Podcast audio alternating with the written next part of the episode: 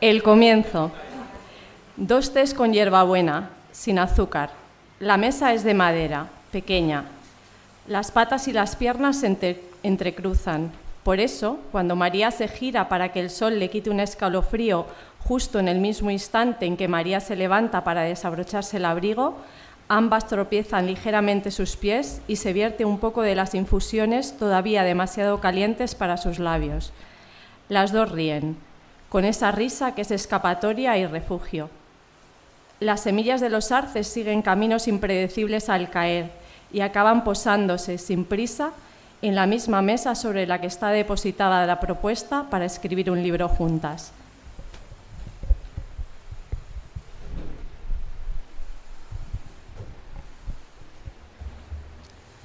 A cuatro manos. Escribir a cuatro manos es como mirar el mundo por un caleidoscopio. Vos relatas la vida de Amanda en aquel barrio del sur de Tucumán y a mí se me enciende la lámpara que alumbraba el taller en Santa Cruz, donde Sonia tejía su vida de esperanza.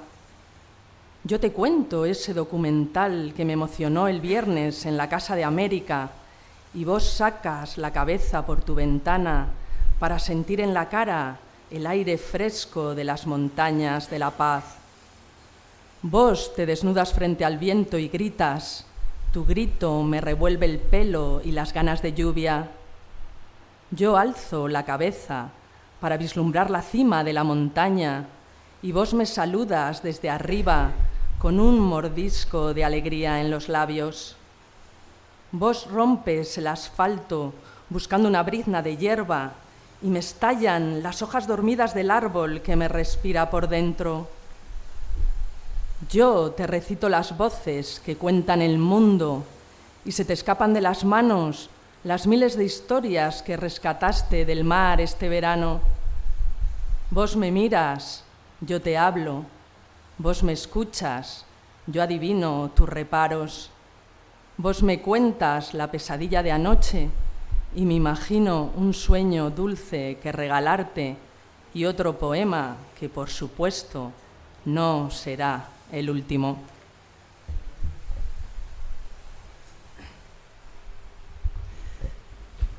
Muy buenas tardes. Y, mm, ¿Sí? Aquí hay dos sitios, si alguien... A ver si os queréis sentar.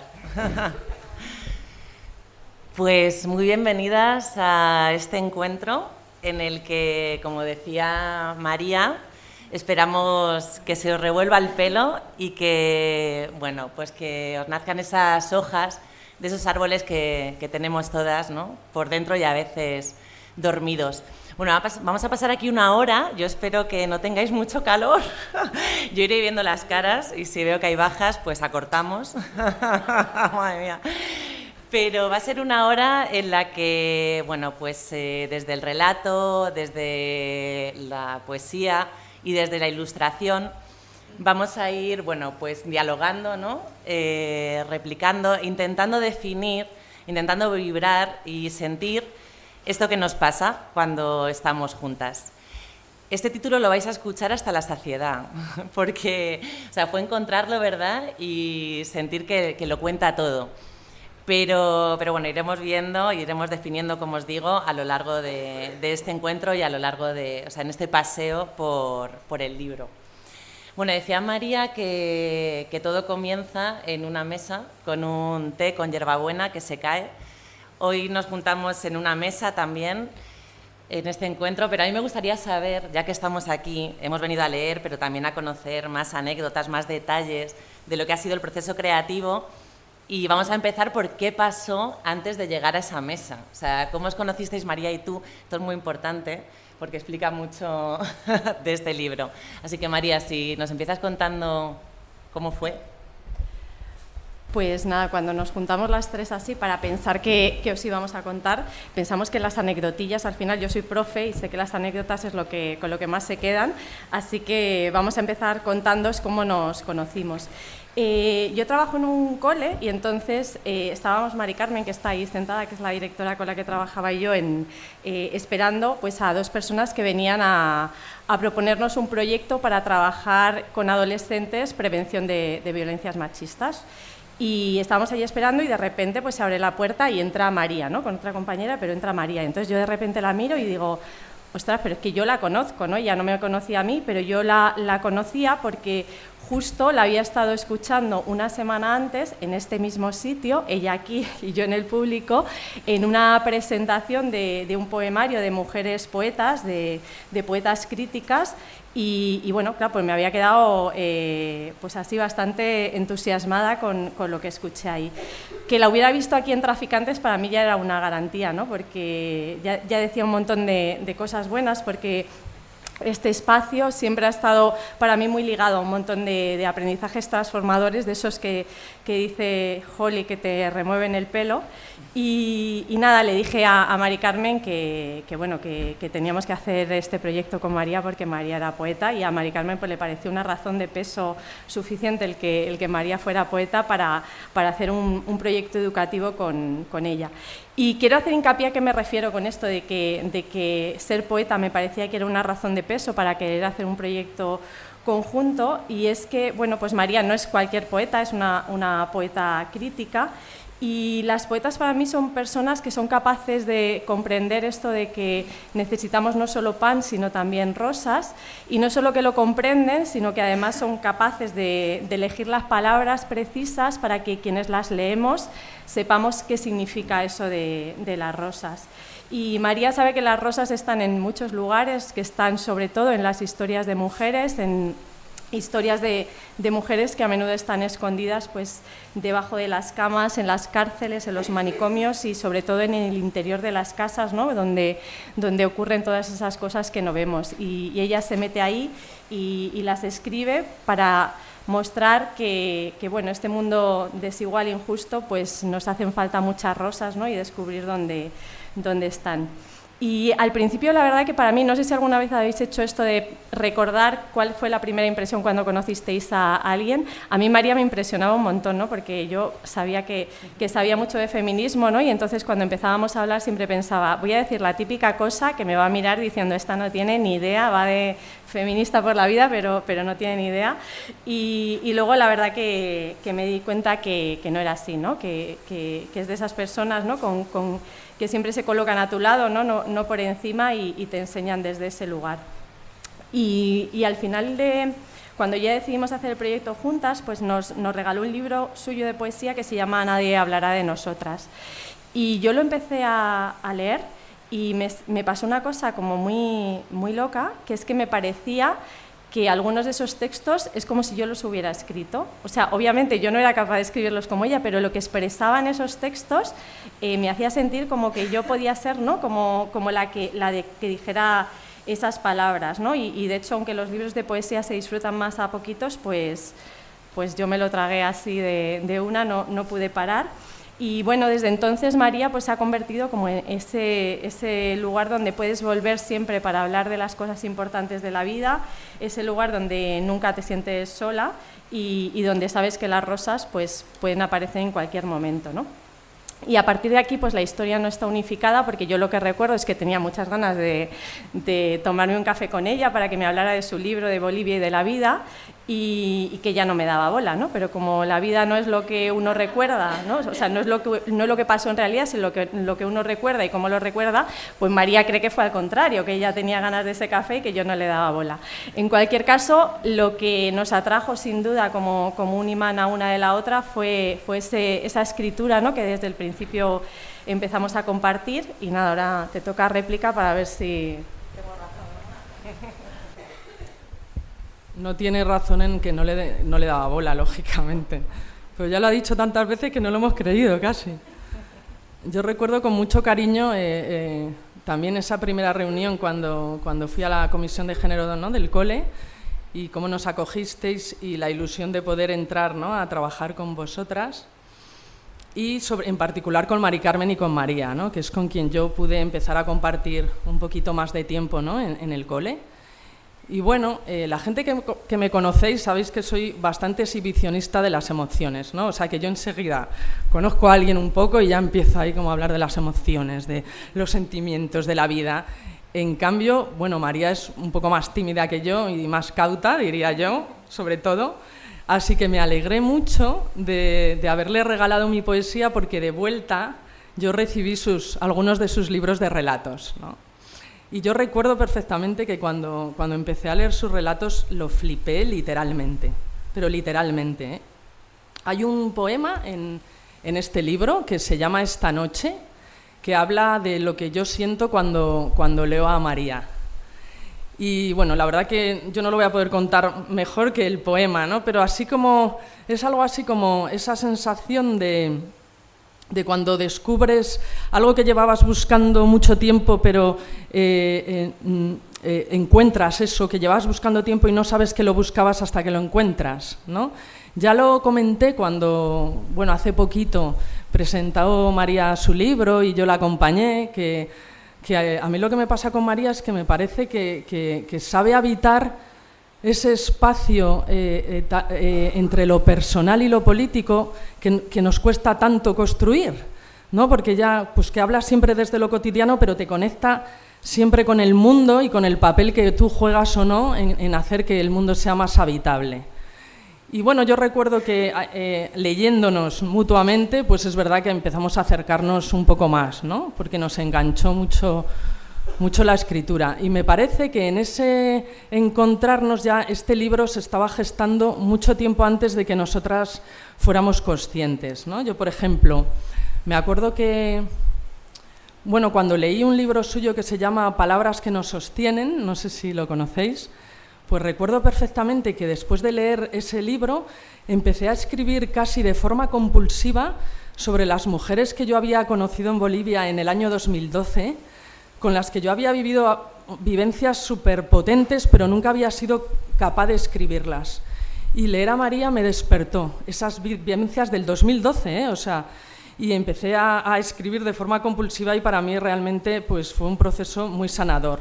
Aunque hoy no, no vamos a leer eh, esos poemas, pero que sepáis, Pat, que aquí en el libro está Sonia, está Susi, está Silvia y para mí la verdad que ha sido como subidón, ¿no? Y esto ha sido del diálogo ya previo que nos estaba ocurriendo. Y luego, bueno, como nos pasa con las amigas, que pues de vez en cuando quedas para tomar cafés o tés y sobre todo también los audios, ¿no? que como, en fin, aunque estemos en Madrid, le damos mucho al tema audio pues para no perder el, el contacto. Y a mí me pasaba que, yo qué sé, pues un día salía de la piscina o del cine y yo le, mandaba un audio a María y le contaba cómo me sentía, qué me había pasado, yo qué sé, ¿no? Y eh, al día siguiente o a los dos días, ella me respondía a ese audio con un, con un micro relato, hablándome de lo, que, de lo que yo le había contado, ¿no? Incluso a veces, eh, pues yo me animaba y decía, bueno, pues le voy a responder con un poema a ese micro relato, ¿no? Yo creo que eh, esta manera de, comunicarnos se, convirtió un poco, ¿no? Eh, eh, bueno, pues en, el, en el vínculo, por eso cuando ella me propuso que escribiéramos juntas un libro, la verdad que entró esa propuesta como muy fácil y, lo hemos hecho como en seis meses, ha sido rapidísimo, pero porque ya previamente nos estábamos ahí, ¿no? Como dialogando. Y de la misma manera que, bueno, María y yo nos hemos acercado a través de la escritura, eh, eh, Holly, que yo conocí en el año 2015, creo, porque trabajamos en la misma ONG, pero Holly yo creo que nos hemos acercado más eh, gracias a su faceta de ilustradora. En particular un proyecto que tiene que se llama Abuelán, en el que ilustra a los abuelos y sobre todo a las abuelas, ¿no? los cuidados que abuelos y abuelas hacen para, para cuidar a las nietas y, y nietos, ¿no? esta bueno, deuda de cuidados no pagada ¿no? Por, por, el sistema. Y lo cierto es que, bueno, yo desde que conocí ¿no? este universo abuelán y ver cómo Holly otra vez ¿no? Eh, nos habla de lo político desde lo cotidiano, desde la ternura, pues me conmovió bestialmente. Y cuando María y yo estábamos como dándole un poco vueltas a cómo sería el libro, si iba a ser ilustrado o no, ¿no? Pues ahí enseguida le dije a María, oye, que si lo ilustramos, mm, aquí pues hay una colega que me parece que es la ideal, ¿no? Para, para darle forma. Pues eh, la verdad que, al principio lo habíamos pensado solo con, texto, pero, pero, a mí me parece que, las imágenes son absolutamente imprescindibles en este texto. ¿no? Ahora Holly os comentará sobre algunas de ellas, pero, pero no es que las imágenes digamos, sean un acompañamiento del texto, sino que narran un montón de, cosas ¿no? tan eh, tan interesantes o más que, los textos. Y con Holly nos conocimos también en una, en una comida, también había una mesita de madera ahí en una esquinita, y no sé, de ese día yo recuerdo que es como estas veces de como si ya te conocieras de antes, ¿no? Y supongo que es que había algo de antes que, que ya nos, nos, hacía entendernos en el mismo lenguaje, ¿no? Y, pasó, pues eso que pasa cuando estamos juntas, ¿no? Que, nos entendimos eh, muy bien y Holly eh, bueno, había leído ya los textos y, había sacado ¿no? como, como algunos detalles que, que, cuando yo me volvía luego a casa eh, me hicieron recordar, yo estaba en, la Asociación de Sin Papeles hace, unos años ¿no? y había un, compañero que se llamaba Max, se llama Max, que vendía en la manta, ¿no? en, el, en Tom Manta, y entonces siempre decía que para él era muy importante tener todos los bolsos pues muy, muy colocados, ¿no? alineados, eh, a pesar de que la policía venía todo el rato, entonces tenía que llevarse la manta ¿no? y, irse corriendo, pero que luego otra vez los volvía a colocar y los volvía a poner eh, perfectamente en su sitio. ¿no? Y, cuando yo le preguntaba, eh, o sea, ¿para qué? ¿no? ¿Qué más da colocarlos un poco así si va a venir la policía? ¿no? Pues a quitártelos, él decía que, ahí es donde él colocaba la dignidad, ¿no? en que nadie le quitase la posibilidad, al menos, de poder tener los bolsos colocados perfectamente alineados sobre, sobre la manta. ¿no? Y, me parece que Holly tiene un poco de, eso, ¿no? de fijarse también en, esos pequeños detalles, que es lo que, lo que diferencian el saber dónde está colocada la dignidad, dónde está colocada la justicia, dónde están colocadas las, las cosas hermosas de la vida, ¿no? porque son al final esos pequeños detalles los que hacen que, haya un montón de cosas que sea importante que, no nos den igual. Y sus ilustraciones son un poco eso, ¿no? como que, que lo centra en los detalles, en lo esencial y todo lo demás eh, queda fuera, ¿no? como en ese, en ese proceso. Y también ese día pues, nos contó que para, para, ilustrar ella escribía mucho, ¿no? que es algo que yo no sabía, que las ilustradoras escribían un montón y de hecho tenía como un montón de, de cosas escritas, ¿no? o sea que ese proceso de, de, ilustrar también lleva un trabajazo de un proceso creativo ahí muy, muy interesante. Y, bueno, pues con Holly me pasa como con María, que me dan ganas de escribir, ¿no? y también después de ese encuentro eh, y de, ver a Weyland también, bueno, que salen cosas de escribir y a mí la gente que me da ganas de escribir me, me encanta, la verdad. Y nada, Holly, te toca. Madre mía. pues con esto de los... Bueno, muchas gracias. Muchas gracias. con esto de los detalles, eh, sí pasó cuando estábamos en esa... Cuando yo volví a casa que dije, joder, qué curioso, yo no me había dado cuenta que, que en mi estantería estaban estos dos libros, o sea, Háblame de la lluvia de María y Historias que capturan estrellas de María, apoyados en la estantería, así, durante siete años, desde 2015. Y cuando me hice consciente de esto dije, ostras, ¿no? O sea, como, me encanta fijarme en estos detalles, es como qué mágico, parece que, que, los libros ya estaban chivando algo, ¿no? De que algo iba a pasar. Y nos estamos deteniendo en cómo nos conocimos, porque para nosotras eh, es muy importante esto, o sea, es muy importante lo pequeño, porque va a hablar también, eh, y mira que no iba a empezar por aquí, pero va a hablar de lo que ha sido el proceso, y es muy importante trabajar con dos personas en, mi caso ha sido, vamos, una suerte dos personas que confían en ti desde el principio. Para una ilustradora a veces es, es, es, difícil ¿no? trabajar con, pues en este caso con relatos, con poemas, ¿no? que, que, están contando una historia de las dos como han contado, ¿no? tan potente, o sea, tan... Entonces, eh, claro, al principio te, te, entra ahí como todo el respeto, pero cuando pasa esto que nos pasa juntas ¿no? y confían en ti, Mm, y, se sorprenden con lo que presentas. Desde el minuto uno yo llevaba una única lectura y reboté lo que me, las sensaciones que me había generado, que es lo que me pasa en la primera lectura. Y, ellas solo pues, eh, se admiraban, deseaban ver, ¿no? Era como, no, no, preséntanos, pero no nos presentes hasta el final, no nos lo presentes, ¿no? Y esto es muy raro que suceda, o sea, siempre te van pidiendo como pruebas, bueno, vamos a ver un poco el estilo, ¿no? Eh, pero esto no ha pasado. Entonces esto habla de, de eso, de la capacidad que tienen estas dos mujeres para confiar Mm, y, bueno, para cuidar, ¿no? Ha sido un proceso que nos lo hemos gozado. Decía que no iba a empezar por aquí, iba a empezar porque, porque cuando fui con esta primera lectura, os voy a contar un poco cómo ha sido el proceso creativo, eh, yo en la primera lectura lo que hago es como, bueno, hacer una escucha como más de las sensaciones, ¿no? De lo que me genera todo el libro. No me detengo en cada poema, en cada relato, eh, sino procuro que, pues eso, que nazca como una sensación. Y esa fue la sensación que llevé, ¿no? Y para mí eh, lo que pasaba en este baile de relatos, de poemas, era precisamente un baile. Había como mucha música en, en las dos Marías, pero es muy difícil ilustrar la, Ay, vale, vale. Es difícil ilustrar la música, pero en ese momento nos vinimos arriba, como se vienen las grandes amigas cuando están alrededor de una mesa, ¿no? Lo que hablábamos.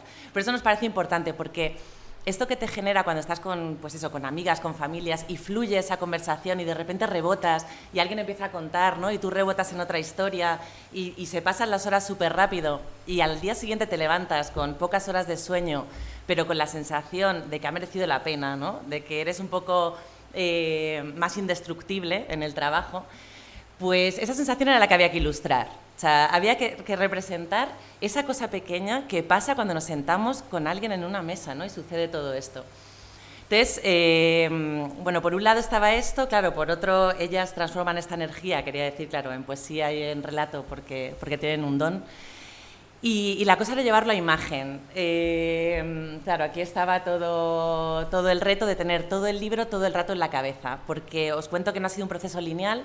Yo no he ido ilustrando poema a poema, relato a relato, no, no era la propuesta. De hecho, ellas no querían un libro ilustrado, querían eh, una lectura desde otra narrativa, eh, pero de todo el libro. Esto es muy difícil. Esto es súper Eso es estar un mes con el, con el libro todo el rato en la cabeza, ¿no? Y todo te va recordando y vas saltando de una a otra. Y no es lineal, porque nos enseñan a hacer las cosas muy lineales, pero cuando, ¿no? cuando la creatividad fluye así de caótica aparentemente, pues es difícil poner ese orden que decías, ¿no? Al final se consigue. Entonces, bueno, sí deciros que, la idea, aunque no fuera tan lineal, sí que estaba estructurado en cuatro bloques, ¿vale? Y el libro del que vamos a hablar está estructurado en cuatro bloques. Todos, el primero, que ellas os van a ir contando, ah, van a ir leyendo, pero también os van a ir contando cuáles son los contenidos eh, fuerza, ¿no? Que están eh, que son la base de cada uno de los poemas y, relatos. Yo solo os los voy a introducir. No me manejo nada con el PC, entonces me vais a perdonar, porque vais a ver todo así de... a ver, María, si tú que eres... Ah, bueno, vamos a ponerlo como vista a una página. Dime, dime, a una página. Ya sabéis, siempre la tecnología... Pero si puede ser solo una página estaría guay. Que creo que antes lo hemos hecho. Esto, esto, aquí. Ahí, guay. Lo que pasa es que no sé por qué. Doble clic Vale. Venga, ya ahora, ya. Ahí, guay. Vale. Pues vais a ver que el libro eh, comienza, bueno, ya los créditos los habéis visto, y comienza con esa historia del encuentro. Era importante que se reflejara este vínculo del que os hablaba, ¿no? Son dos mujeres que se van a encontrar, cada una trae sus experiencias vitales, eh, sus reflexiones, y son esas dos nadadoras que habéis visto. Mientras hablaba María, estaba María nadando y mientras hablaba María, esto es muy difícil lo de hablar con dos Marías a la vez por audio. o sea, muy difícil. de hecho, decíamos en el libro, ¿cómo las diferenciamos? Porque claro, aquí hay dos voces, dos Marías. De hecho, dijimos, vámonos al color, ¿sabes? Al principio. Bueno, al principio de los principios os cuento que ni siquiera esto iba a ser así. Iba a ser un prólogo y ya, ¿verdad? Un prólogo ilustrado. Luego cambiamos de idea. Entonces, bueno, pues aquí están las dos nadadoras. ¿Por qué dos nadadoras? Que os preguntaréis. Quien haya, todavía no habéis leído el libro. ¿Por qué dos nadadoras?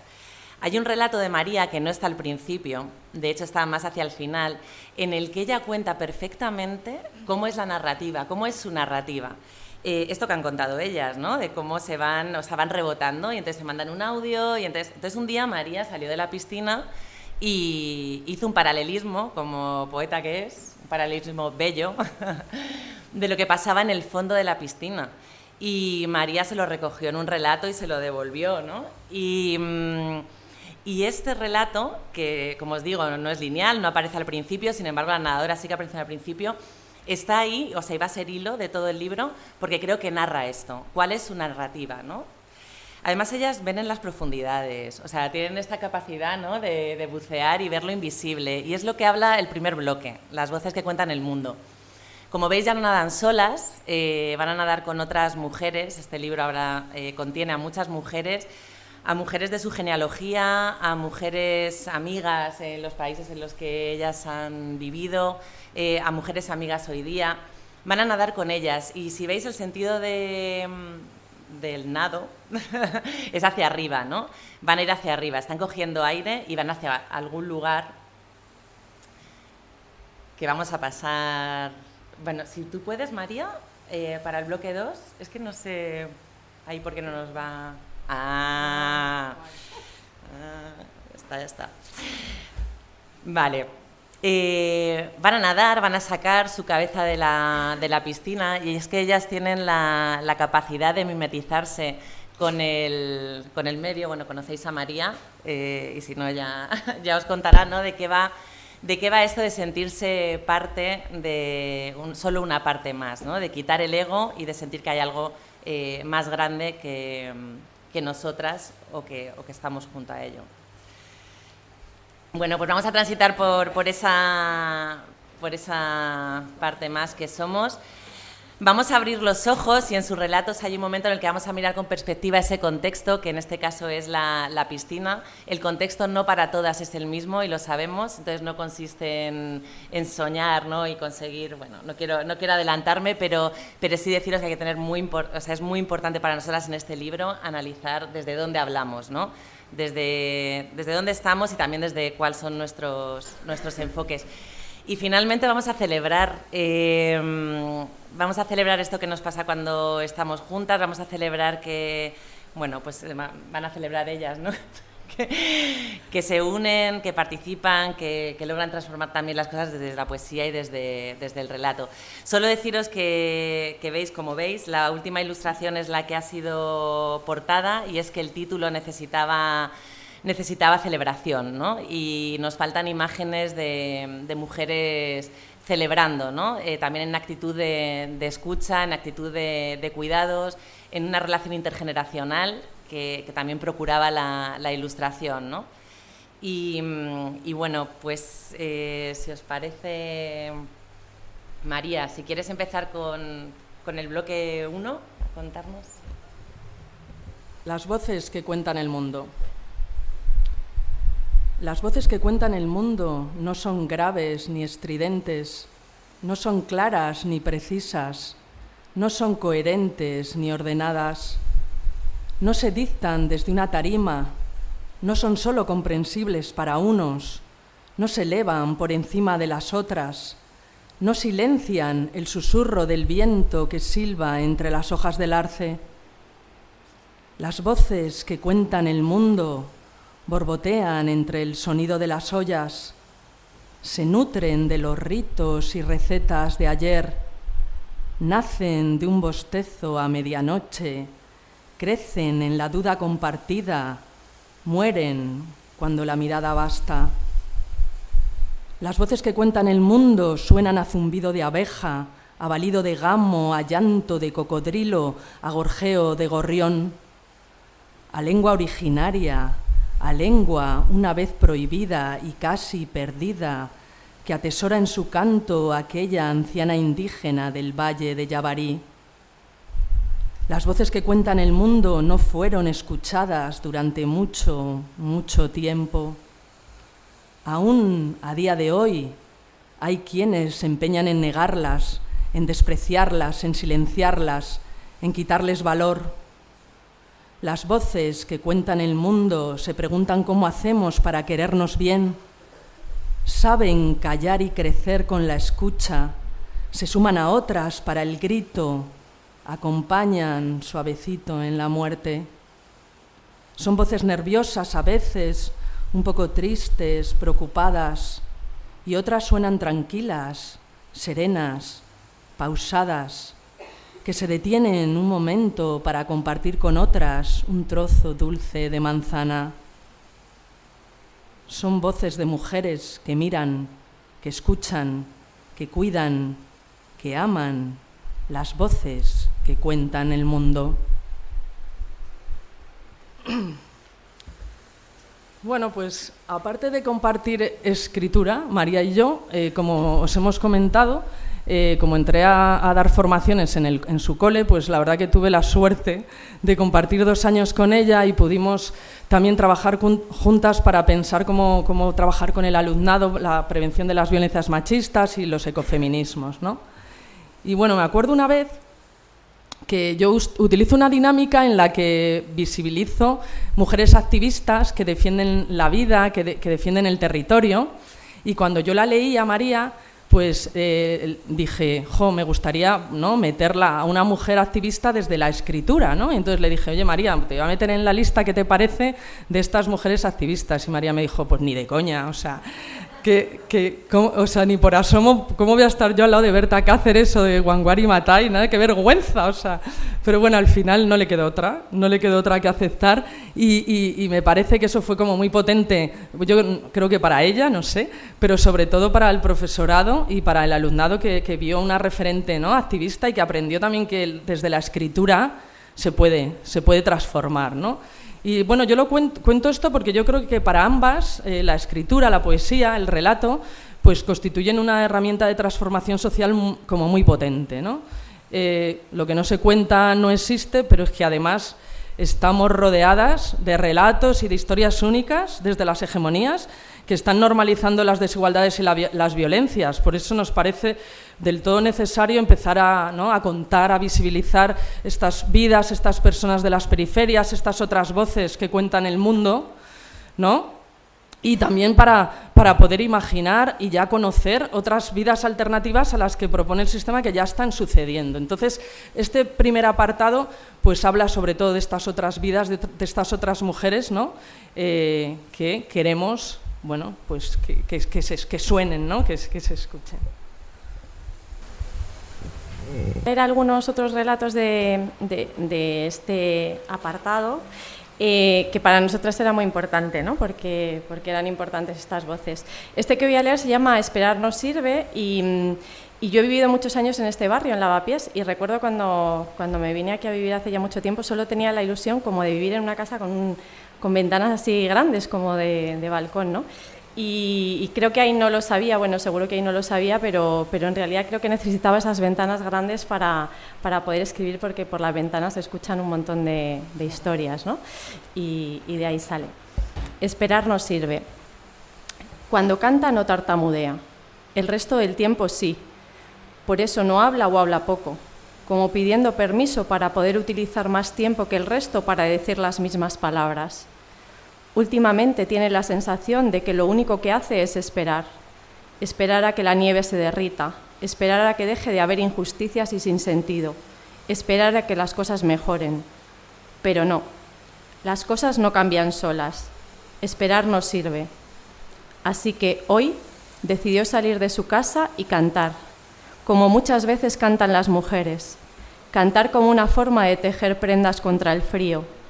Y, aunque cuando canta no tartamudea, repite las mismas sílabas una y otra vez. Repite porque quiere, con esa voz que te escuece por dentro. Yo la escucho desde mi ventana. Me dan ganas de bajar y ponerme a cantar con ella. Y voy a leer otro de aquí también que se llama Interna y que, que este relato sale de, escuchar a muchas mujeres que, trabajan de, internas, porque a veces las luchas más combativas salen de lugares donde no pensaríamos, ¿no? De, los patios interiores donde las mujeres se juntan a tender la ropa, eh, de las salas de espera de los centros de salud y, también de, los armarios llenos de toallas, como este relato, y de la soledad que a veces está en el cuarto más apartado de la casa. Interna. Trabajo de interna, así le dicen, interna. Busqué su significado, el de interna. Es curioso lo que pone. No dice nada de nosotras, de las que vivimos dentro de otra casa que no es la nuestra, de las que vivimos en nuestro lugar de trabajo. Es como si no existiéramos. Hay muchas cosas que son duras de nuestro trabajo. Algunas son pequeños detalles, como que no te secas el cuerpo después de una ducha con tu toalla, o con la toalla de una amiga que te prestó una habitación para vivir. Te secas con la toalla de quien te contrata por un sueldo con el que no podrías subsistir un mes en la ciudad. Te secas siempre con la toalla del trabajo en el lugar del trabajo porque vives en el trabajo. Quizás te parezca una tontería, secarte la cara con una toalla que es de quien te contrata por un sueldo que nunca admitiría para sí mismo. Te toca la piel, te quita el agua. No puedes tener un proyecto vital si vives en una casa que es tu trabajo, una casa llena de toallas que se apilan en los armarios, un día, otro día, la misma toalla dentro del mismo armario dentro de la misma casa, los días. Yo soy esa cara sin toalla propia para secarse. Yo soy esa cara que se mira en un espejo redondo después de quitarme las gotas de la piel. No hay intimidad para las internas. Hay soledad en el cuarto más pequeño de la casa, en la zona más apartada. Hay soledad. No hay proyecto vital porque no hay proyectos vitales sin incluir a otras personas. No hay un proyecto conjunto de dos, no hay pareja, no hay posibilidad de hijas futuras. No hay cotidianidad más allá de quien te paga un sueldo mísero. No hay sexo con otra persona si vives en tu trabajo. A las internas también nos gusta el sexo. No sé si lo habías pensado.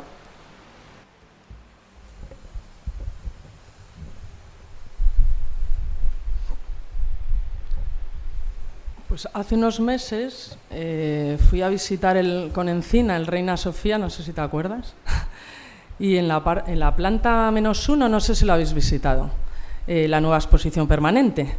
En la planta menos uno es la planta eh, que bueno, tiene una mirada como de colonial, ¿no? Hay como diferentes artistas, hay muchas mujeres y hacen una crítica a, a la colonialidad y es que está súper chula. Yo la verdad que bueno, cuando fuimos a verla nos quedamos, como dice el, estupefactadas, porque es que, o sea, que es, es como muy potente. Y a mí me pasó que yo estaba viendo la, la expo, estaba pasando y, conociendo, viendo las obras y ya me estaba como pasando algo y cuando llegué a casa escribí este poema que titulé Sin papeles. En la vitrina del museo descansan las figuras, los rostros, las máscaras. Parecen dormidas, pero no lo están. Si afinas el oído, podrás percibir cómo se cuela a través de sus grietas el rumor de la selva, los cantos, los ritos, el chasquido del fuego que calienta las danzas originarias. Si lo afinas aún más, podrás escuchar pasos apresurados, gritos, forcejeos, abusos, el sonido desgarrador a saqueo, espolio, genocidio. Cada figura situada en la vitrina va acompañada de un cartelito que reza origen de la pieza, antigüedad, material, fórmula de conservación, uso ritual del pueblo originario. Pienso en las personas a las que pertenecen todos estos símbolos, en todas esas personas sin tierra, sin comida, sin casa, intentando atravesar nuestras fronteras para llegar al mundo de las vitrinas, donde se convertirán, si hay suerte, en frágiles figuras foráneas que nadie ve, con un cartelito que reza, sin papeles.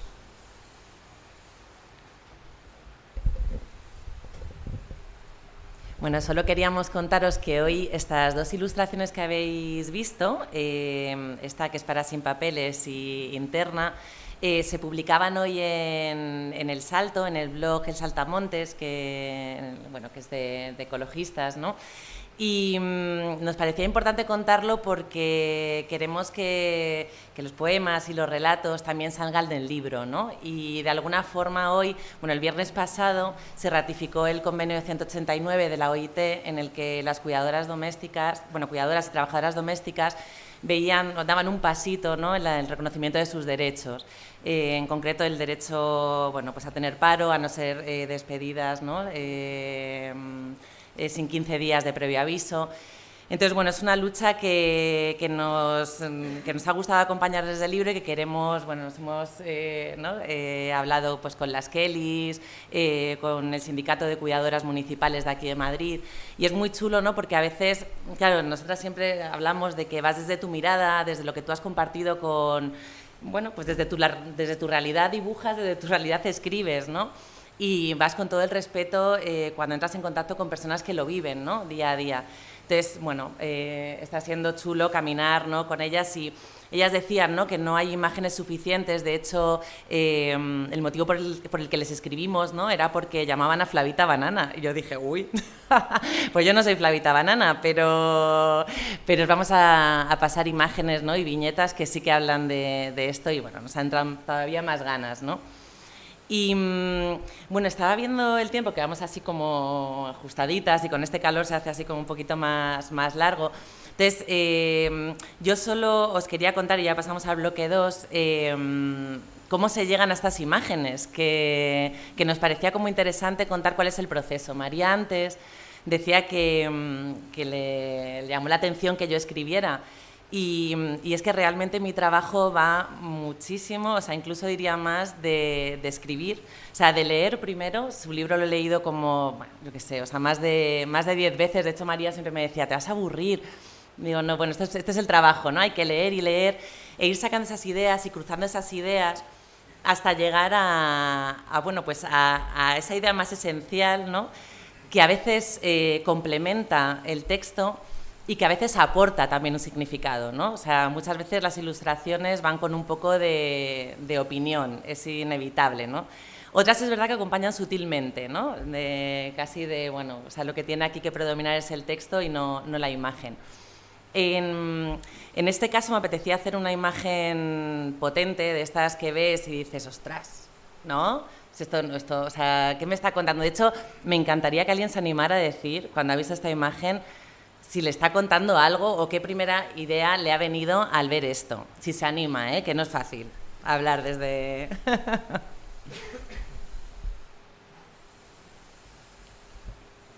¿Qué veis? ¿No? Así en plan descriptivo.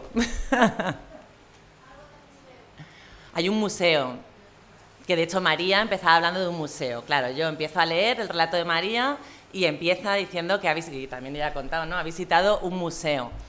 Entonces, bueno, esta idea se queda ahí, ¿no? Dices, vale, museo. ¿Qué más veis? Hay un escaparate, ¿no? O sea, que nos habla de lo que se ve, ¿no? De lo que tú ves a través de un cristal. ¿Qué más habéis dicho? Cárcel. Cárcel. Está encerrada, ¿no? Sí, hay una sensación un poco claustrofóbica ahí. Además, como con un cordón, ¿no? Que te dice, ¿Qué más veis? Pues yo lo que veo es la visibilización de un trabajo doméstico, que antes no se veía y afortunadamente ahora ya empezamos a ver. Ya se habla de ello. Esto es muy curioso porque es verdad, o sea, esto lo está contando la imagen y además lo, lo fenomenal de esto es que te lo está contando a ti, ¿no? Y esto a mí me pasa en el trabajo que mm, lo que procuro es que cada quien desde donde está interprete lo que, lo que ve, ¿no? Sin dirigir demasiado. Hay veces que diriges un poco y es inevitable. Em, pero esto es bonito, ¿no? Como dejar el espacio. Yo hoy vengo, y os lo cuento porque estamos en la presentación. La idea siempre es no contar, ¿no? Que cada quien interprete. Esta es una idea. ¿Hay alguien que le ha venido otra idea?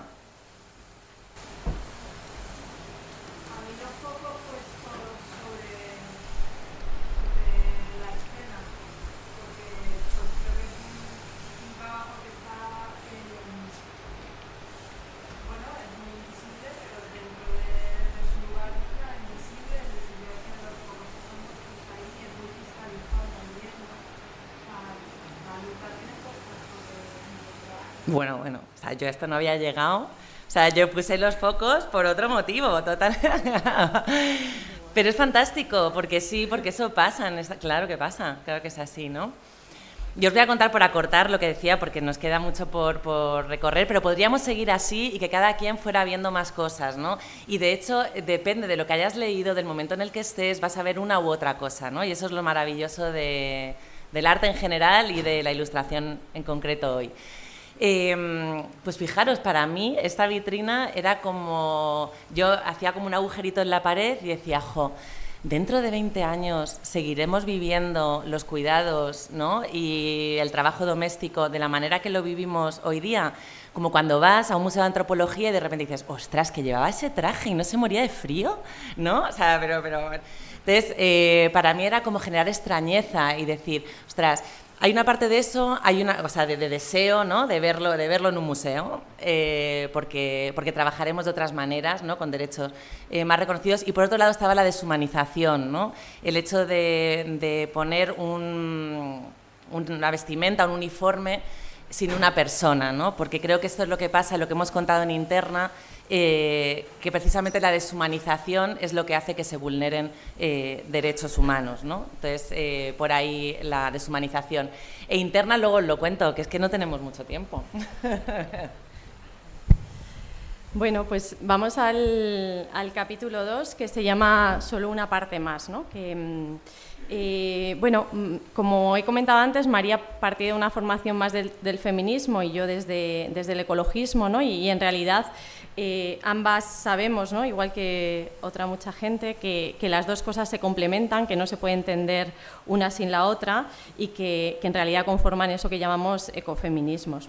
Entonces nuestros relatos y, poemas tratan de contar desde otros lenguajes, pues es que este modelo económico y cultural eh, se ha desarrollado a espaldas de las bases materiales y relacionales que sostienen la vida, que se constituyó y se ha constituido y se mantiene por medio de la colonización del cuerpo de las mujeres, de la destrucción de la naturaleza y del despojo y la explotación de los recursos naturales de zonas del planeta donde las personas son expulsadas porque son lugares que son usados como vertederos y como grandes minas. ¿no? Lo que pasa es que en el libro, en vez de decirlo con estas palabras, pues buscamos otras, pero la, la idea que queremos transmitir en, en esto de somos una, una solo una parte más es esta. ¿no? Tratamos de, de contar desde la poesía y relato que, en realidad lo que se trata de entender es que la vida no es una certeza, sino que es una posibilidad que depende de que entendamos que somos agua y que somos tierra y que somos oxígeno y que somos también memoria e historias.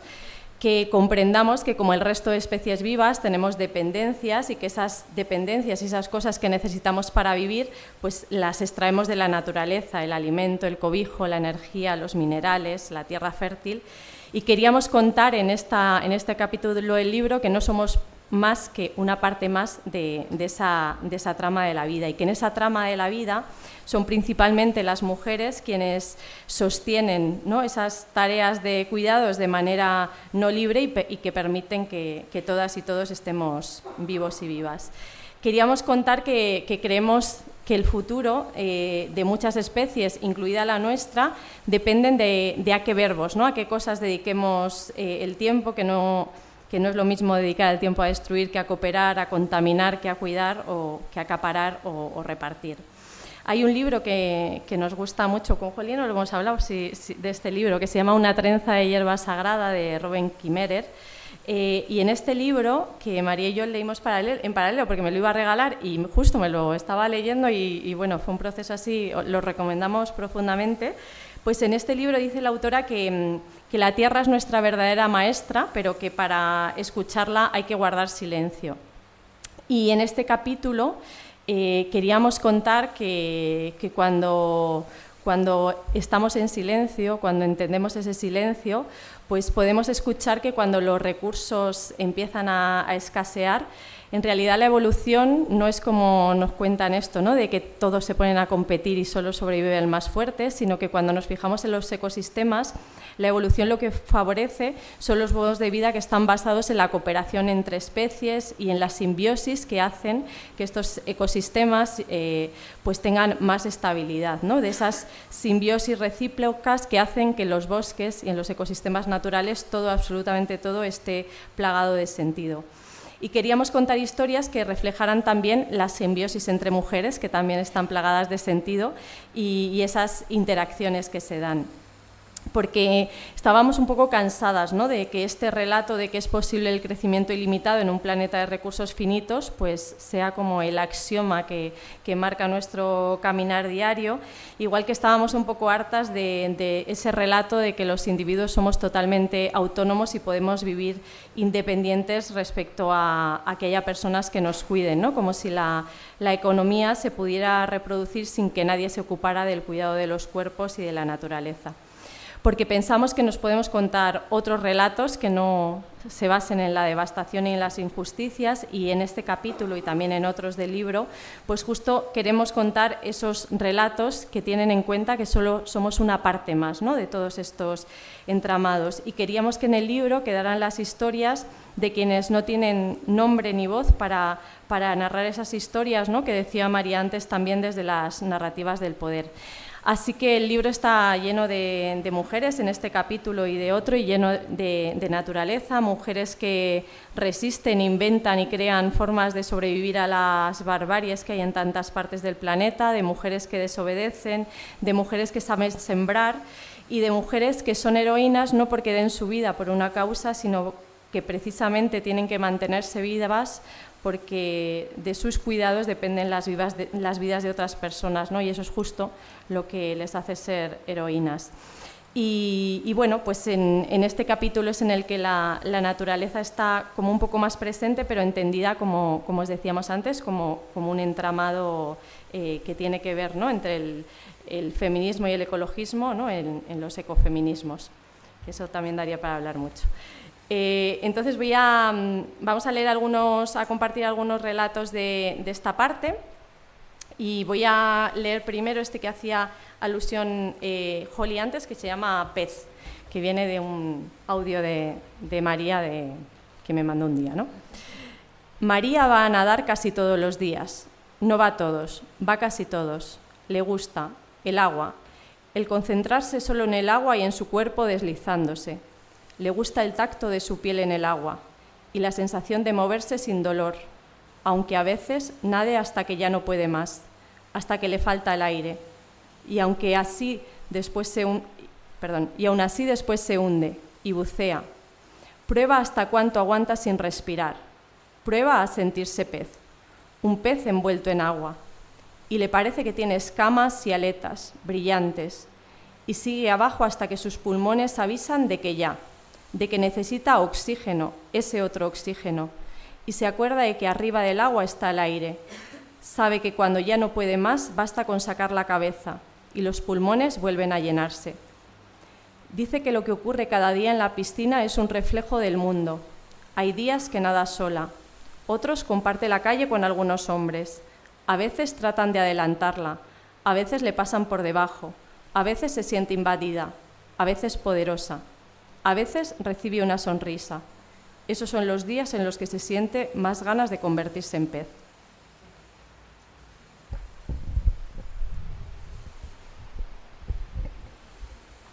Pues guay, ¿no? Eh, mandar un audio de qué bien me ha sentado nadar hoy y al día siguiente es como muy, muy maravilloso, ¿no?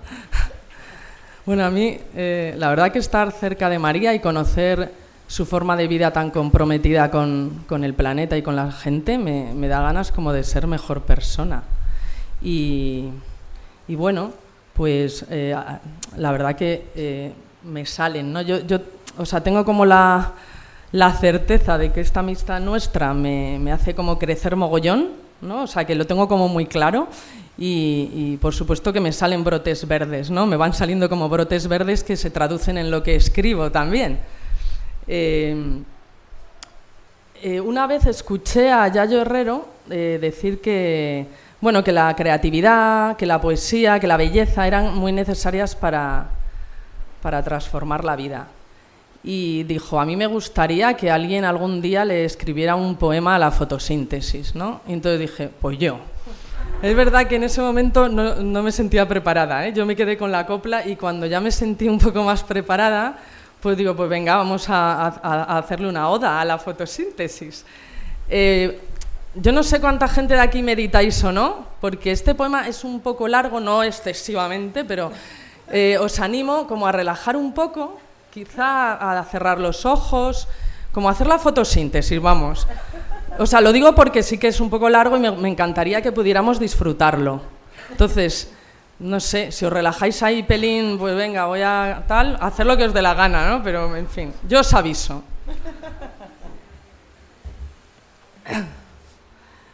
Oda a la fotosíntesis y a la poesía. A veces pienso en equiparar la fotosíntesis con unos versos de Lorca. Y digo de Lorca, aunque quisiera decir Carmen Conde, pero no me sirve. A ella no la hemos estudiado. Y digo que pienso en equipararlas, porque ambas son materias que hemos estudiado en el instituto, que incluso entraban en los exámenes, y que nos han enseñado como quien enseña a hacer raíces cuadradas con mucha cabeza. Nadie nos contó la fotosíntesis como merece, con el agradecimiento, el coraje y la alegría de ser espectadoras de ese fenómeno maravilloso que nos nutre, que nos oxigena, que nos colorea, que nos permite vivir. Nadie nos contó la poesía de Lorca ni la de Carmen Conde, celebrando en alto la palabra, de pie sobre el pupitre de la primera fila, llorando a lágrima viva como merece, con el agradecimiento, el coraje y la alegría de ser espectadoras de ese fenómeno maravilloso que nos nutre, que nos oxigena, que nos colorea, que nos permite vivir. Ese día en clase, el día que tocaba la fotosíntesis, nadie nos habló a su vez del delirio de la deforestación, del ataque de la agricultura y ganadería intensiva, del mar de agua que vierten nuestros jeans.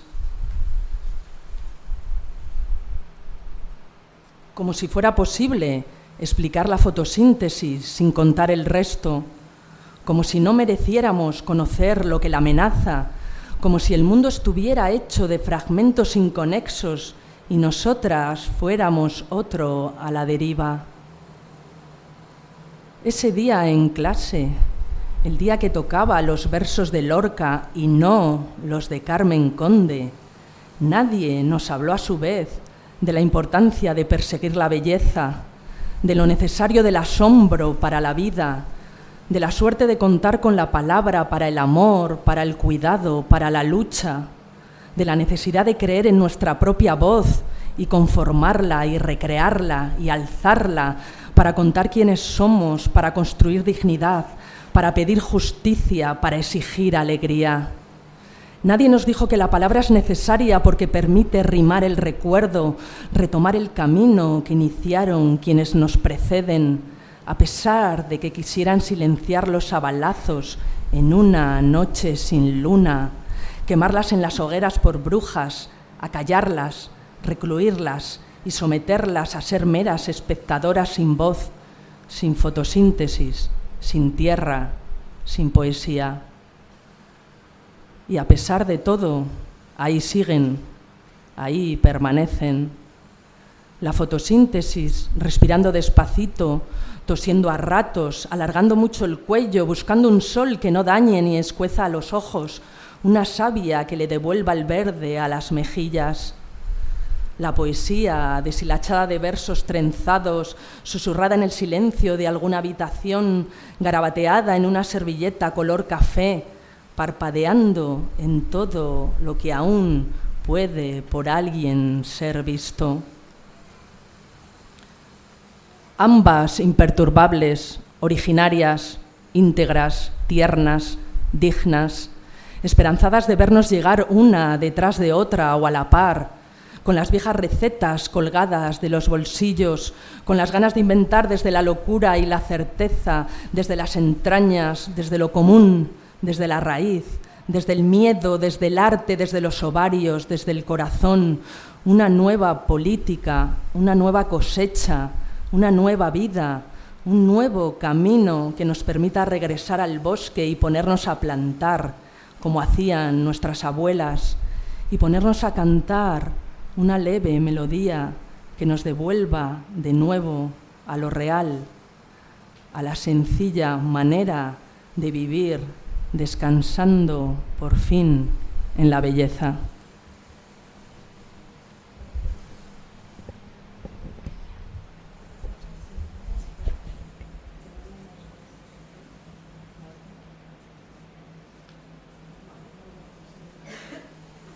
Vamos a cortar un poquito, que, nos hemos venido así como un poco arriba. En... Así que de este ya no vamos a leer más, los tenéis ahí eh, a quien le apetezca. Em, nada, pues pasamos al, tercer capítulo Ay, ha sido como un poco brusco, ¿no? Porque había un montón de gente con los ojos cerrados eh, ahí como disfrutándolo. Pero, ojo, las prisas de... Sí, sobre todo es por el calor, ¿eh? Que nosotras nos, nos quedaríamos. bueno, pues eh, os contamos un poco este tercer capítulo de, Abrir los Ojos y, y os lo cuento también con, con, una historia para que, bueno, pues para que entendáis como el, el, contexto de qué significa para nosotras este, este capítulo, ¿no? que ya el abrir los ojos dice mucho.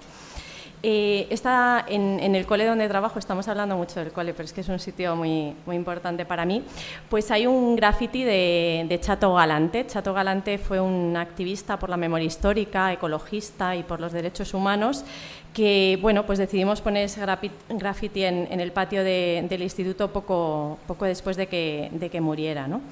Es verdad que hay muchas otras personas, mujeres también, por supuesto, que hubieran merecido estar en esa pared, pero la cuestión es que Chato había estado varias veces en nuestro, en nuestro cole y, y nos había contado muchas cosas eh, que nos habían emocionado profundamente. ¿no? Y, pusimos a Chato porque Chato había formado eh, parte de nuestra vida contándonos muchas cosas, ¿no? entre, entre otras que, que, resistió a la tortura no por ser un héroe, sino porque él era un ser humano y a los seres humanos no se les pueden hacer esas cosas. ¿no?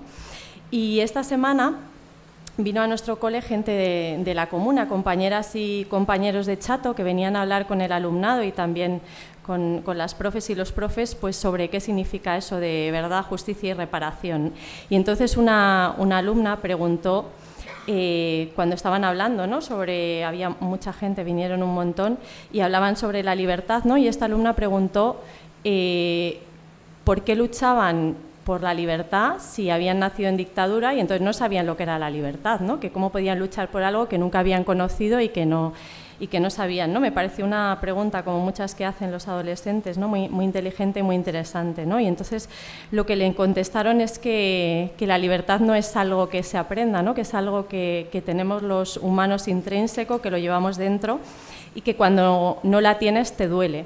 Y, y que por eso eh, todas las personas que estaban allí ¿no? y las personas que, que, que, ya no podían estar, pues habían conseguido luchar contra el miedo, que muchas veces les temblaban las piernas ¿no? cuando hacían eh, distintas acciones, contaron que habían pasado mucho, mucho miedo, pero que, que eran capaces de, de, superar ese miedo por, por amor a la libertad. ¿no? Y nos contó que, que el amor puede ser un sentimiento profundamente revolucionario.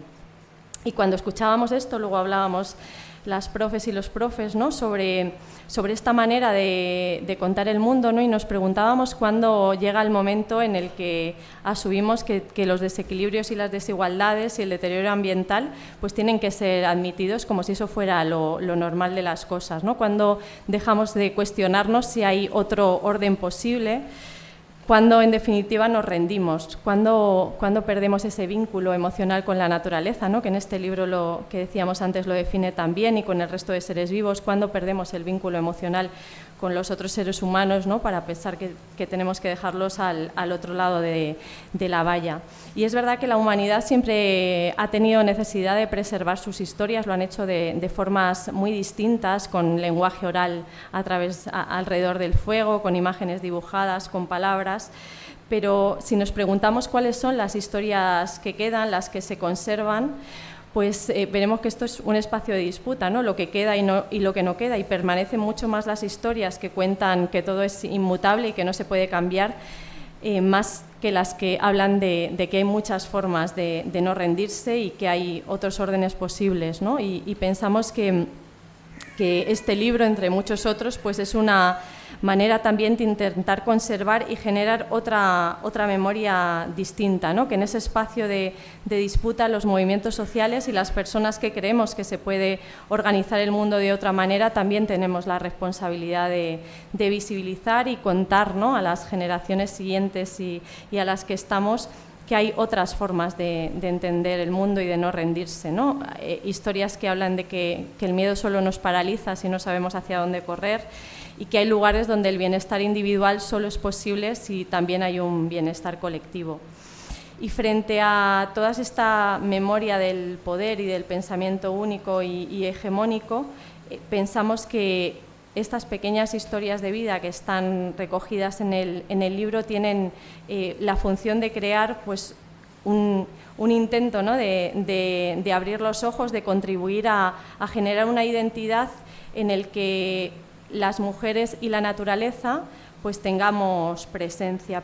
Pretende contribuir a, abrir los ojos a imaginar otras, otro orden posible de, de, las cosas, abrir los ojos a historias protagonizadas por mujeres, personas que buscan de manera colectiva cómo vencer al miedo, abrir los ojos a historias de personas que están convencidas que, de que lo que queremos da forma al mundo y por eso es importante imaginar mundos distintos al de ahora y abrir los ojos eh, sin olvidar que, dicen las pobladoras de lo posible que los sueños solo, so, solo, solo, aparecen cuando tenemos opción a imaginar a largo plazo y hay muchas personas del planeta que, que no tienen la posibilidad de imaginar a largo plazo ¿no? y que los deseos están muy condicionados por el, por el, por el contexto.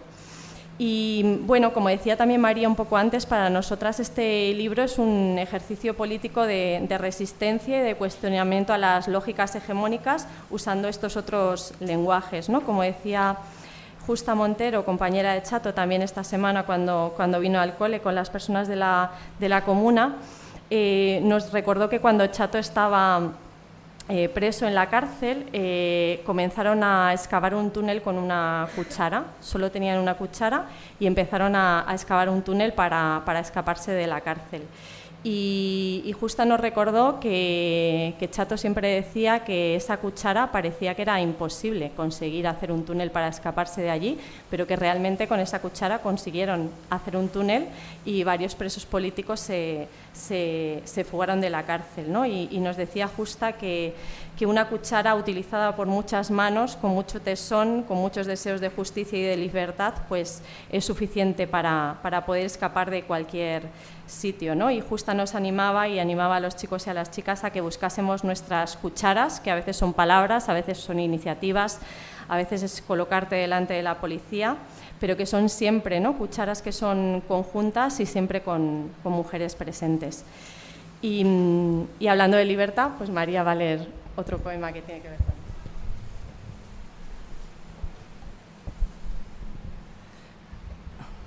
La libertad. Estar encerrada no es lo contrario de ser libre. Existen bandadas de aves que migran por sistema cada año a ese lugar cálido y conocido donde saben que no van a morir. A veces las envidio por poder volar así, tan simétricas. Y existen también pájaros en jaulas de metal que se pasan las tardes cantándolo todo. Este habla de la lluvia, que es otra cosa que nos une mucho a, María y a mí, el tema de la, lluvia. ¿no? Y, y, este texto es eh, que aunque yo siempre pienso que las cosas se pueden cambiar, pues hay días que flaquean las fuerzas y este lo escribí uno de esos días para darme fuerza, ¿no? porque escribir es profundamente terapéutico, ¿no? aparte de otras cosas. Eh, no se suspende por lluvia. No sé si te ha pasado alguna vez. Me refiero a esa sensación de que los mangos de las puertas y las esquinas de los muebles se mueven de sitio y por eso te chocas todo el rato. Y te salen pequeños moratones en el lado izquierdo del muslo o en el brazo cerca del codo.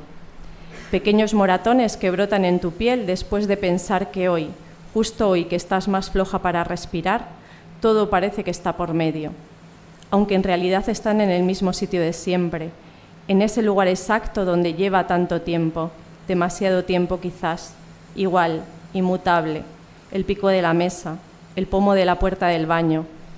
Pero ese día te chocas y te duele. Y entonces te das cuenta de que te duele porque tienes muslo, porque tienes brazo, y te paras, te paras, y te tocas el muslo, y te tocas el brazo justo al lado del codo. Te paras. Y recuerdas el cartel que viste hace días anunciando un concierto de música en la calle, este espectáculo no se suspende por lluvia. Y piensas en que siguen por el medio las mismas cosas que generan moratones, a veces pequeños, a veces grandes, las mismas cosas, que parecen inmutables desde hace tanto tiempo, un tiempo que ya era demasiado hace mucho. Y piensas en las prohibiciones de los poderosos para que el resto de pueda vivir vidas dignas. y en los que justifican que todo permanezca, que es otra manera de prohibir el futuro, en los que nunca dicen yo sí te creo, y en los moratones que duelen, y piensas en la lluvia, y decides que si llueve, pues que llueva, y cuelgas un cartel en tu balcón. Esta revuelta feminista no se suspende por prohibición, y lo dejas ahí colgado mientras bajas a la calle.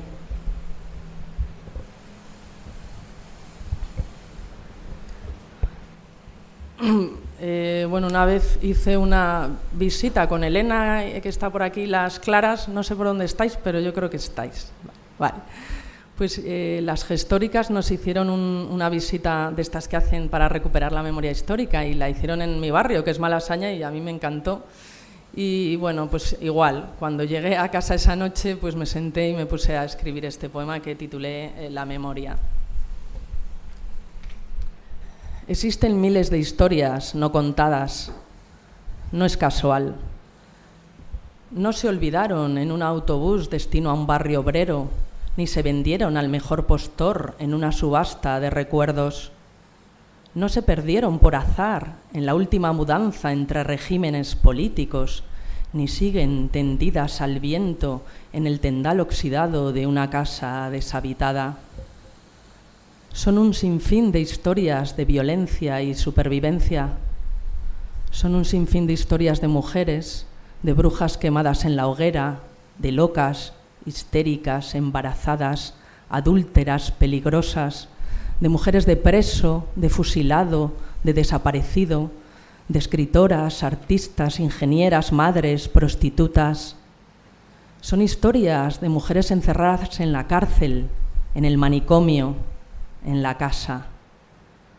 Cada vez que alguien narra una de estas historias alrededor de una hoguera, en el sótano de una librería de viejo o en una calle bajo un portal con el número 5, siento una punzada en el pecho, se me enciende la impotencia y grito toda la memoria histórica que me ha sido negada hasta que salta un cordón del ojal del corsé de mis ancestras.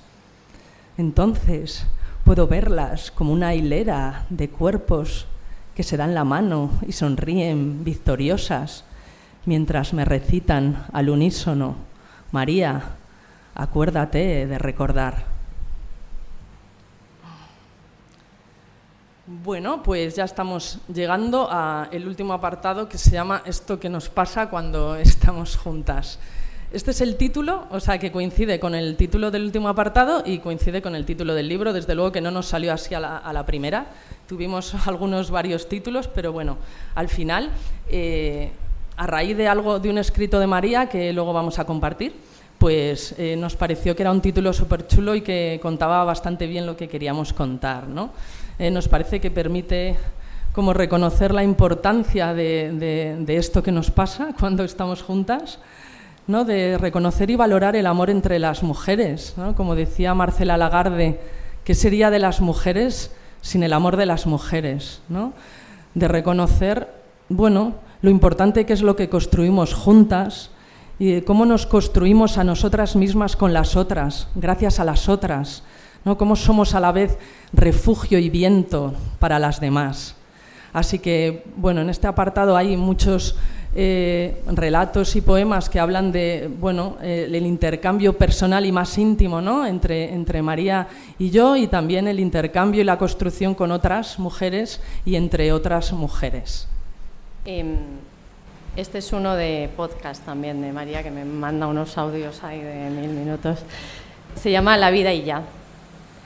Acabo de salir de ver un documental, me dices en uno de esos audios que parecen podcast, sobre Bolivia, y te callas.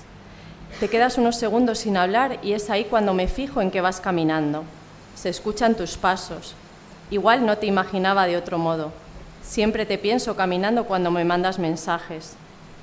Te lo cuento a ti porque sé que sabes lo que es dejar un trozo de ti al otro lado. Continúas. Dejarlo ahí, tirado en el andén de la estación de donde salía el autobús que te llevaba al aeropuerto. Dejar trozos de ti en otro barrio con aceras con baches que no te dejaban caminar sin mirar al suelo. Aunque sea raro, a veces extrañan las cosas incómodas, las aceras rotas. Te lo cuento a ti porque sabes lo que es dejar un pedazo de tu piel en otra cama, o en varias, pero sobre todo en una, y saber que lo dejaste allí, al otro lado. Otro silencio. Respiras hondo, tomas aire. En el documental hablaba una mujer, y no es por lo que decía, es que me ha hecho recordar que allí era la vida y ya. ¿Entiendes, verdad? La vida y ya. Eso es todo, eso basta. La vida y ya y todos los días tienen sentido porque hay que resolver lo inmediato, que siempre es lo importante. Pero aquí no, aquí es ya y luego la vida. Primero ya y luego, si acaso, la vida. Y ahí te callas de nuevo y escucho en el audio como una mujer regaña a su perra que no deja de ladrar. Cállate ya mía, la gente duerme hace rato y les vas a despertar, le dice. Y parece que la perra entiende y se calla, y sé que estás en mi calle porque es la misma mujer que acabo de escuchar hace unos minutos por mi ventana. Siempre abro la ventana cuando me mandas un audio tipo podcast. Me gusta el aire en la cara cuando te escucho, aunque haga frío. Cojo la bufanda mostaza que me regalaste y bajo. Hace una noche perfecta para pasear juntas. Bueno, de este relato de decir que a mí el color mostaza no me gusta especialmente, que María no me había regalado ninguna bufanda color mostaza, que lo puse en el relato, porque hay parte que es verdad, ¿no? Como en todos los relatos, y parte que es un poquillo ahí de... Y resulta que me manda una foto con una bufanda color mostaza. Claro, es que me moló que bajara con mi bufanda color mostaza a dar un paseo y recordé eh, la bufanda color mostaza que me regaló María, que está por aquí, que ella tejió en un momento y entonces le dije, tía, que tengo una bufanda color mostaza, ¿sabes? Y digo, pues venga, vamos a por ello. Una bufanda color mostaza. De hecho, también me dijo, pues dije yo el mostaza no existía en mi vida, ¿sabes? Bueno. Una bufanda color mostaza puede ser la excusa perfecta para destejer el tiempo, deshilachar la espera, deshojar la margarita de los me quiere, no me quiere a ritmo de crochet. Una bufanda color mostaza puede ser la excusa perfecta para abrigarse de los recuerdos y resguardarse la pena, para tapar bien la nostalgia y que no se enfríe, no vaya a ser que caiga una mala en el olvido. Una bufanda color mostaza puede ser la excusa perfecta para descubrir un color nuevo que antes no te miraba y elegirlo como favorito, para pintar las paredes de tu cuarto, los tiestos de la corrala, las pestañas de tu hijo, el latir entre los dedos de los relatos no escritos. Una bufanda color mostaza puede ser la excusa perfecta para imaginarte el gesto de darle un par de vueltas alrededor de tu cuello mientras bajas a la calle a regalarte un paseo. Una bufanda color mostaza puede ser la excusa perfecta, sin duda, la mejor excusa perfecta para darme un caprichito y escribirte este poema. intentando acortar, ¿nos veis? Nada, bueno, brevemente, eh, decir, como decía María, ¿no? el título no llega ¿no? Eh, tan fácil, las ilustraciones tampoco, y os decía al principio que, em, que mi, mi, reto era retratar ese vínculo de, de estas dos mujeres y todo lo que les nacía en ese vínculo. Si recordáis, bueno, igual no, pero al principio, en los primeros poemas que leía, eh, María decía, bueno, sí, que María le hacía brotar ese árbol dormido, ¿no? Y veis las hojas que María tiene en la portada, que le están brotando en su cabeza.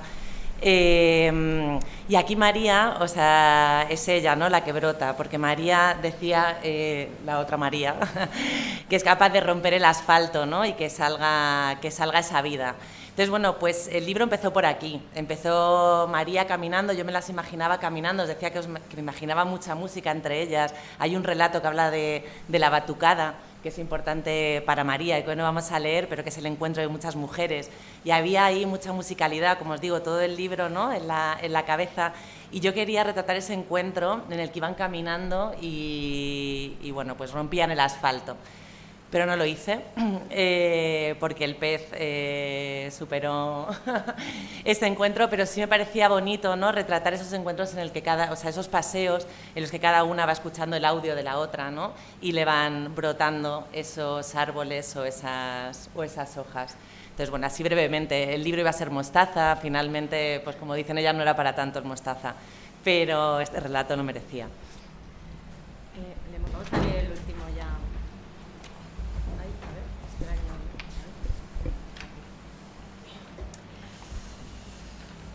Llegamos al Pues vamos a leer el último, si no proyectamos así un poquito más la voz, y mm, vamos a leer esto que nos pasa cuando estamos juntas. Hay algo en eso que nos pasa cuando nos juntamos. Mujeres de todas las tonalidades de voz. Hay algo que pasa cuando estamos juntas. Y cantamos, gritamos, pedaleamos. Hay algo de eso que pasa cuando nos juntamos. De eso que solo ocurre cuando estamos juntas. Y nos revelamos, nos cuidamos, nos pensamos. Hay algo de eso que no se nos olvide. Que solo pasa cuando estamos juntas. En la calle, pisando a la vez el mismo pedazo de tierra, imaginando esas otras formas que solo nosotras sabemos pensar. Que no se nos olvide. Eso solo pasa cuando nos juntamos. Cuando estamos juntas. Y nos abrazamos piel con piel. Las que no tienen el dinero que hacía falta para ayer y las que sí. Las que conocen cómo cuidar de las semillas y las que no las que nunca tienen las llaves de los muros para atravesar las fronteras y las que sí. Mujeres de todas las tonalidades de voz. Hay algo que pasa cuando estamos juntas. Que solo pasa cuando nos juntamos y nos convertimos en nosotras. Todas. Nosotras. Mujeres capaces de pensar en un futuro que no nos deje a la intemperie. Pues muchas gracias.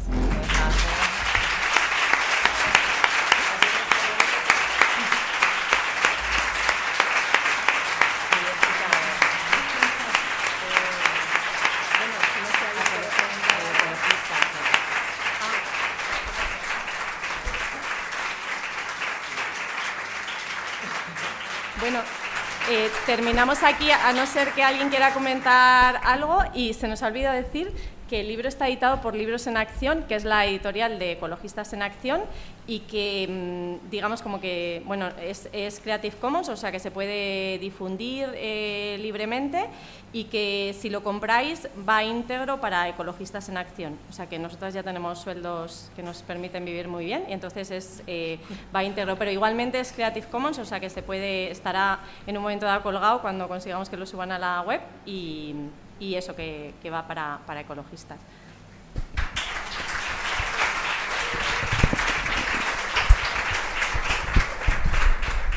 Eh, eh, acabar agradeciendo a todas las personas, amigas, queridas que estáis aquí, que es una pasada, la verdad es súper emocionante que hayáis venido a compartir.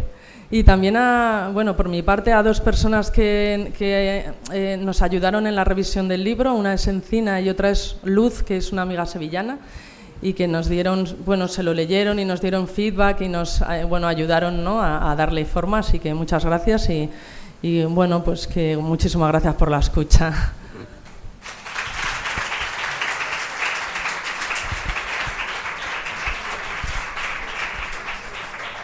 Bueno, y esto que ha sido como, como, abrupto al final, pero es que tenemos muchísimo calor. Imagino que vosotras también. Esto ha sido épico, madre mía.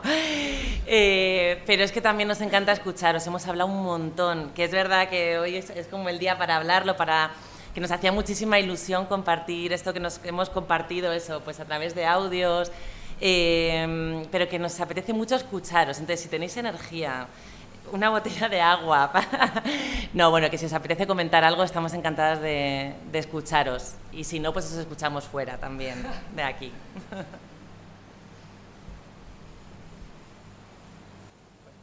pues fuera.